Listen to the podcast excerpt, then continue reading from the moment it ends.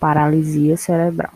É, a paralisia cerebral ela é uma lesão permanente e não progressiva do sistema nervoso que é caracterizada é, por alterações neurológicas permanentes que comprometem o desenvolvimento motor e cognitivo, causando limitações na vida cotidiana do indivíduo.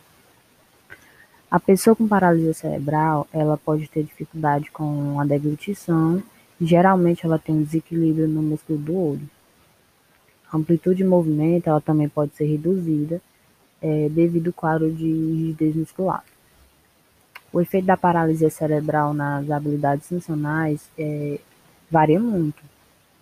Algumas pessoas são capazes de caminhar, enquanto outras já não têm essa habilidade.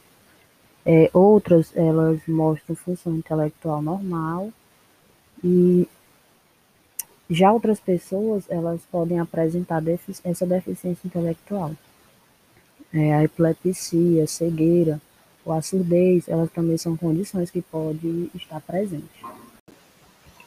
O fator de risco é a prematuridade abaixo de 28 semanas, o peso do, recém, do nascimento é abaixo de 1,5 kg e o índice de vitalidade do recém-nascido aferido pelo índice de APGA menor que 7 no quinto minuto.